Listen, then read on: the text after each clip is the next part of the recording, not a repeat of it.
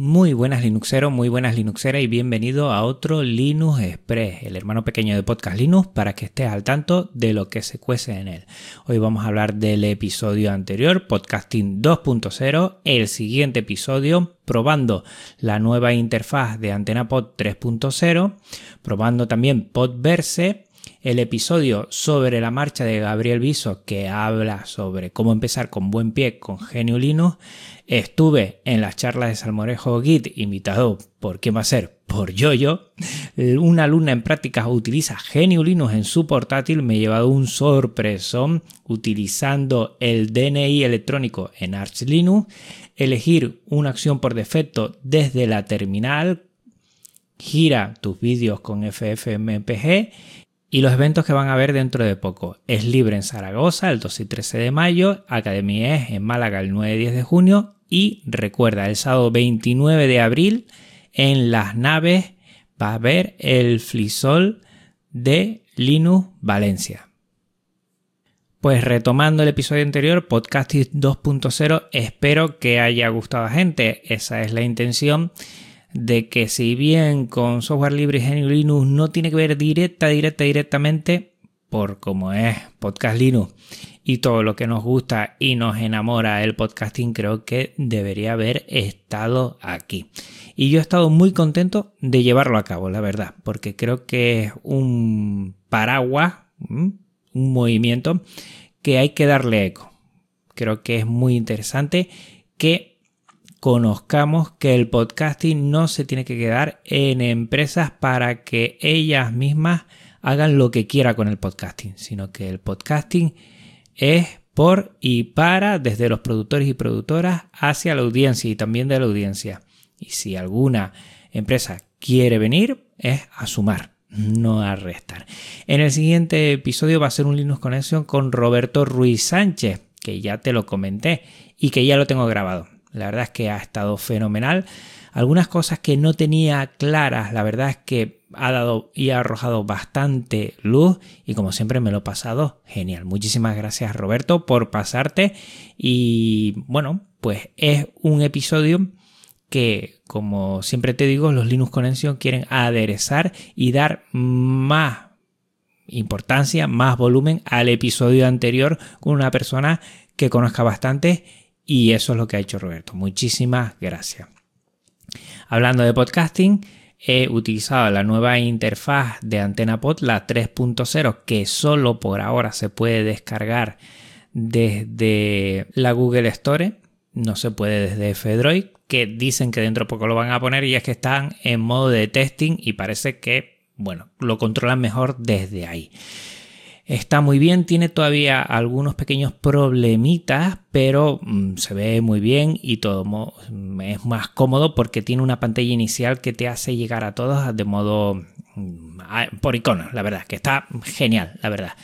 Eh, hay muchas cosas por ahí. Por ejemplo, también he probado Podverse, que es otro gestor de podcast de software libre multiplataforma y que es 100% compatible con el podcasting 2.0 y estoy haciendo mis pruebitas por ahí.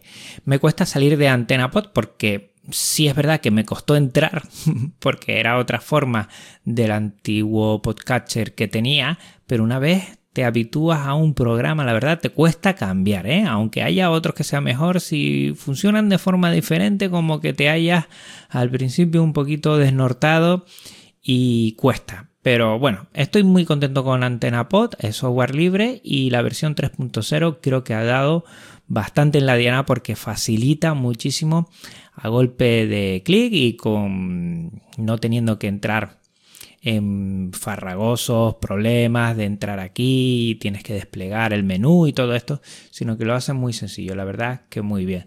Por verse, pues un visualmente para mi gusto, mm, bueno, menos agraciado. Eh, es un poco mm, va más a ralentí. Creo que, que AntenaPod ha ganado mucho en rapidez, que antes no lo era así. Y bueno, lo probado está bien, está ahí, es una alternativa de software libre, pero por ahora voy a seguir con AntenaPod 3.0. Y de podcasting seguimos porque he escuchado un episodio que si no lo has hecho tú, mm, pásate por las notas del programa, que es de Gabriel Viso, es sobre la marcha y es cómo empezar GNU Linux con buen pie. La verdad es que hace un análisis muy bueno, me encanta Gabriel porque siempre no es el típico fanboy de GNU Linux ni nada de esto. Hace un buen análisis y a partir de ahí expone su experiencia y qué es lo que haría él. Muy bien y al final me llevé un sorpresón porque al final encima eh, pues hablando de podcast de Genio Linux para seguir y nombra a Podcast Linux la verdad es que iba en coche conduciendo y me sonrojé y todo muchísimas gracias a Gabriel de Nuevo que ya te lo dije en el Fediverso por bueno por acordarte de mí y por tenerme en tan buena valía ¿eh? a veces yo soy el peor eh, a la hora de valorarme porque creo que no lo hago tan bien, pero después escucho cosas que, hablan los demás y, es de agradecer, la verdad. Tengo que seguir mejorando y en ello estoy. También me, he pasado, bueno, no me pasé por sobre la marcha, aunque me nombró, pero sí estuve en las charlas de Salmorejo Geek, eh, invitado por Yoyo, y estuvimos hablando de Arch. Arch, dentro de poco va a ser seis meses ya medio año que llevo con Arch Linux y estoy encantadísimo. Pues bueno, ahí estuvimos hablando, me estuvo preguntando, hablamos en, general sobre Arch, algo de la Linuxfera, muy poco, pero centrado en Arch. Eh, si no lo has escuchado, te lo dejo en las notas del programa el enlace a YouTube y bueno, ahí está. La verdad es que estoy contento y muchísimas gracias también yo, yo por acordarte de mí. Mira, eh, en unos días pues he estado en, otros sitios que suelo yo escuchar mucho. Pues genial. Y también de Genio Linux te quiero seguir hablando porque una alumna que está en práctica utiliza Genio Linux en su portátil, Ubuntu. La verdad es que me sorprendió mucho. Y cuando pasé por la sala de profesores y ella estaba trabajando en el portátil, ¡buah! Esto es Ubuntu, esto es Linux. Sí, lo utilizo mucho, me estuvo explicando ahí. Y bueno, le pedí, por favor, que si podía hacer una fotografía. Eh, me dejó hacerla. He borrado algunas cosas eh, personales que salen en algunos de, de, lo que son bueno, los archivos, las carpetas, algo que salía por ahí, lo he borrado y lo he señalado.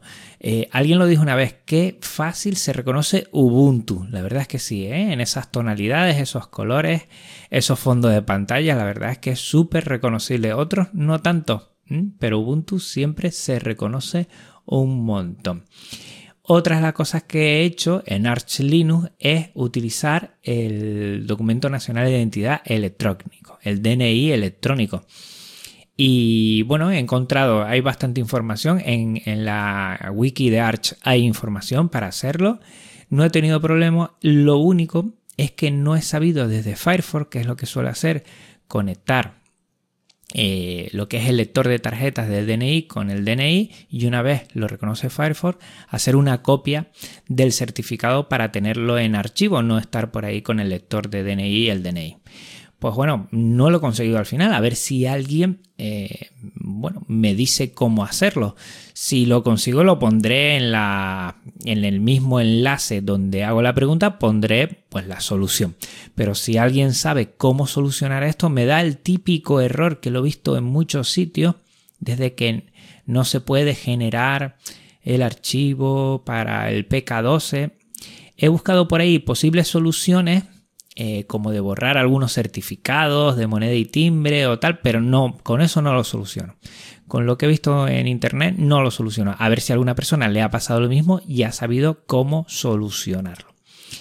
También otra cosa que he indagado es elegir una acción por defecto desde la terminal y es que cuando te hace preguntas desde la terminal, por ejemplo, para actualizar, si la, si la S de sí está en mayúscula, con dar enter, ya esa es la que acepta. La que esté de las preguntas en mayúscula, o de las respuestas, mejor dicho, en mayúscula, pues si le das al enter, pues ya acepta esa y está muy bien porque no pierdes mucho el tiempo. Por ejemplo, para actualizar, casi siempre eh, el yes o el sí está en mayúscula. Solo le das a enter y ya lo haces. Pues mira, te ahorras un montón de tiempo que yo desconocía este tema. Al igual que he tenido que girar mm, algún vídeo que he hecho a las perritas que, bueno, lo hice sobre la marcha y no me di cuenta y lo tenía virado. Lo hice con el móvil eh, puesto en una inclinación que me salió virado. Eh, dentro del móvil no supe cómo solucionarlo, pero bueno, me lo pasé a Telegram, lo descargué y con FFmpg muy, muy sencillo, te lo dejo en la nota del programa, pues lo haces en un periquete, la verdad. Y está muy sencillo. La verdad es que FFmpeg es la navaja suiza multimedia para solucionar todos tus problemas de audio y de vídeo. Y por último, comentarte varios eventos. Empiezo con el Flisol Valencia, que va a ser el 29 de abril, que va a ser en el Centro de Innovación Social y Urbana Las Naves. Y recuerda que también estamos hablando de los siguientes eventos que van a venir en mayo y en junio. Es libre en Zaragoza el 12 y 13 de mayo y Academia es en Málaga el 9 y 10 de junio. Te lo dejo todo en las notas del programa para que hagas clic y si interesa, pues bueno, pues que estéis informados. Un abrazo muy fuerte, Linuxera, un abrazo muy fuerte, Linuxera. Y ya sabes, nos vemos en una semana en ese Linux Connection con Roberto Ruiz Sánchez y nos escuchamos, es mejor dicho, dentro de dos aquí en otro Linux Express. Un abrazo muy, muy fuerte. Chao.